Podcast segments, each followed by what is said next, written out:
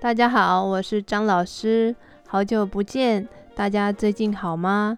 因为我最近工作比较忙，所以呢休息了一段时间，希望呢你们还记得这个节目。今天呢想跟你们聊一聊关于打疫苗的事情。最近台湾的疫情已经渐渐趋缓，就是情况越来越好了。那每天染疫的人数呢也越来越少了。已经到十位数以下了，可能只有十个人以内。随着这个疫情趋缓呢，那政府呢也慢慢的对一些场所解封，像是补习班啊、学校啊、餐厅啊，都慢慢的可以回到这些地方了。我们是补习班，所以呢，老师们也可以慢慢的回到教室，跟学生面对面的上课。我听到这个消息也非常开心，因为我已经等了很久了，我真的很期待要跟学生面对面上课。我当然觉得在家里用网络上课是非常方便的，但是我更喜欢人跟人见面那种互动的感觉。所以，我们的老师们、同事们都非常期待要跟学生见面。可是，在跟学生见面之前，我们一定要做好安全的措施，就是一些安全的准备。首先，最重要的就是要打疫苗。所有的学校的老师、补习班的老师都需要打完疫苗以后，才能回到学校跟学生上课。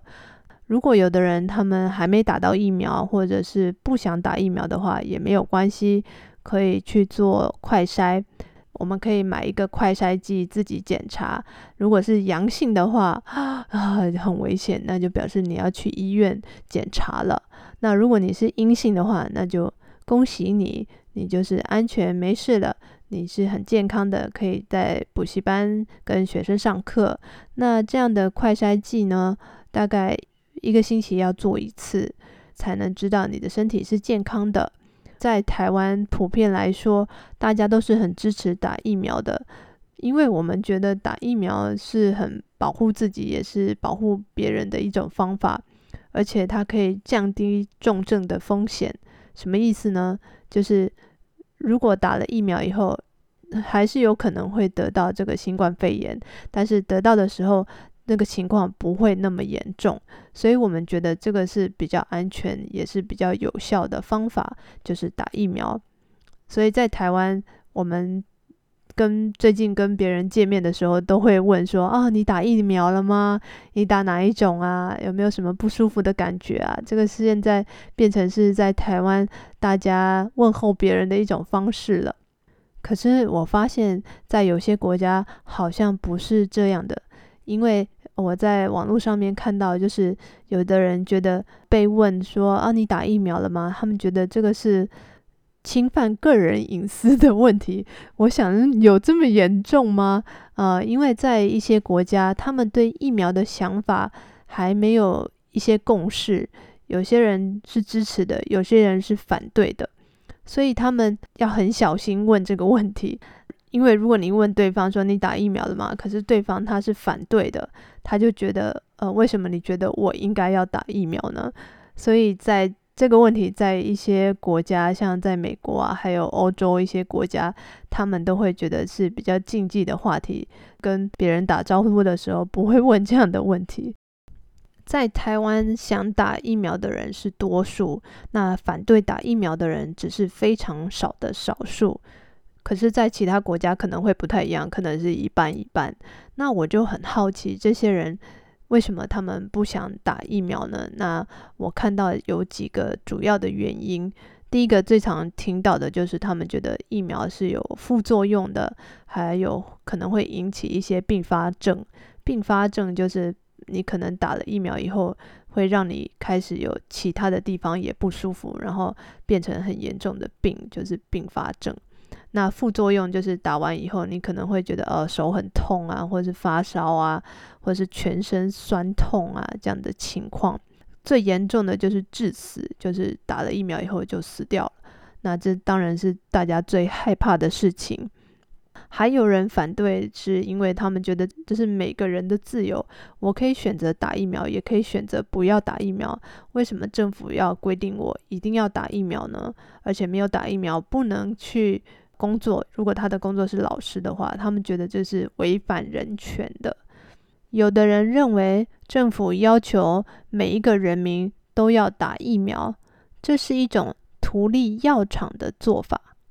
打疫苗是药厂他们想出来的一种方法，这些药厂他们透过政府、透过媒体跟人民宣传说打疫苗才是最安全的方法。可是其实他们是为了要让自己赚钱，因为打疫苗的人越多，他们可以赚的钱就越多，所以他们觉得打疫苗是药厂他们想出来要图利自己的方式。那还有一些人呢，他们是觉得他们对自己现在身体的状况很满意，他觉得我现在很健康啊，为什么我要打疫苗呢？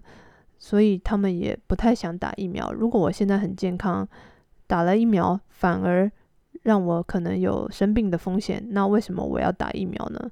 所以这些人他们是会比较反对打疫苗的。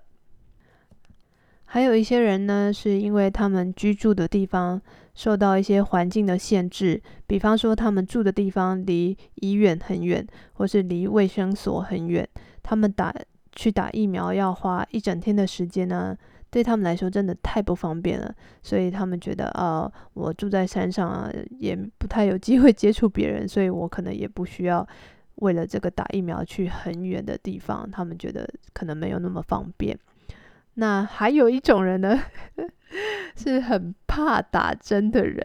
其实我也非常怕打针，但是我听说就是已经打过疫疫苗的人告诉我，打疫苗的时候没有那么痛。我觉得大家害怕的不是那个痛的感觉，是看到那么细的针要插到皮肤里面的那个感觉，让我们觉得很害怕。我希望我打疫苗的那一天，那个护士可以对我温柔一点，因为我可能会比较紧张，所以我需要一个对我比较有耐心的护士。